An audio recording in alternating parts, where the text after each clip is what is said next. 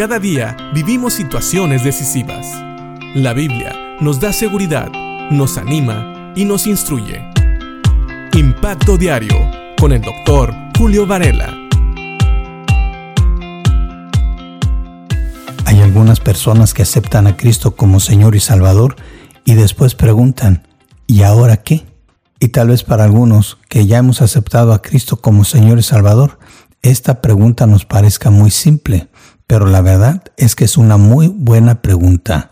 ¿Qué sigue después de haber aceptado a Cristo? Fíjate lo que Pablo le dice a los colosenses en el capítulo 3 en el versículo 1, después de haber hablado y haberles advertido de falsas enseñanzas, Pablo le recuerda lo siguiente, ya que han sido resucitados a una vida nueva con Cristo, pongan la mira en las verdades del cielo, donde Cristo está sentado en el lugar de honor a la derecha de Dios. Sí, después de conocer a Cristo, lo que sigue y que debe de perdurar por toda nuestra vida aquí en la tierra como hijos de Dios es poner nuestra mirada en las cosas, las verdades del cielo. Esto es la palabra de Dios. Todo lo que Dios nos enseña es lo que tiene que tener prioridad en nuestras vidas, en las verdades del cielo, donde Cristo está sentado en el lugar de honor a la derecha de Dios.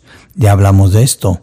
Cristo, cuando dio su vida en la cruz, murió, derramó su sangre para el perdón de nuestros pecados y fue sepultado, sí, en una tumba y fue cuidada esa tumba, pero él con gran poder resucitó al tercer día. Y cuando Él resucitó, volvió con el Padre, donde ahora dice aquí, está sentado en el lugar de honor. Cristo volvió a la gloria, la gloria que dejó para venir a vivir entre nosotros y de esa manera mostrarnos al Padre, porque el unigénito Hijo de Dios es el que ha dado a conocer al Padre a quien nadie ha visto jamás pero a través de Cristo le hemos conocido, hemos conocido su carácter y su amor para con los hombres. Ahora Cristo volvió a la gloria y está sentado a la derecha de Dios. ¿Y qué hace Jesús allá? Bueno, una de las cosas que Jesús hace allá es interceder por nosotros. La Biblia nos dice que el diablo es un engañador, pero también es un acusador el diablo va delante del Padre y nos acusa constantemente con él. Sin embargo, Cristo es nuestro abogado. Él intercede por nosotros y le recuerda al Padre que cuando Él murió en la cruz, Él ya pagó por todos nuestros pecados. Ya no tenemos por qué ser acusados. Ya no hay delito que perseguir y por eso Él está allá.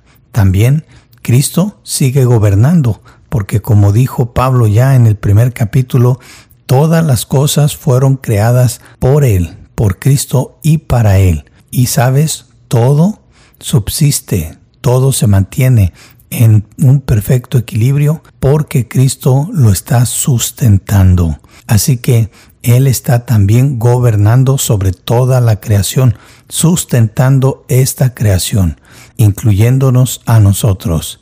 Así que Pensemos en todo esto y agradezcamos a Dios que dentro de su plan estuvo mandar a Cristo para morir por nosotros y que Cristo ha mostrado su poder sobre la muerte no al morir, sino al resucitar al tercer día. Y por eso ahora nosotros tenemos esperanza de vida eterna y también agradezcamos a Cristo por su trabajo intercesor por nosotros y por el hecho de que Él está sustentando toda esta creación, porque Él sigue gobernando sobre todos nosotros. Y sabemos que un día Cristo va a venir a esta tierra a reinar y después nos va a llevar a una nueva tierra donde también Él estará gobernando. Así que Cristo no solo es nuestro Salvador, es nuestro Señor, es nuestro Rey. Piensa en esto y que Dios te bendiga.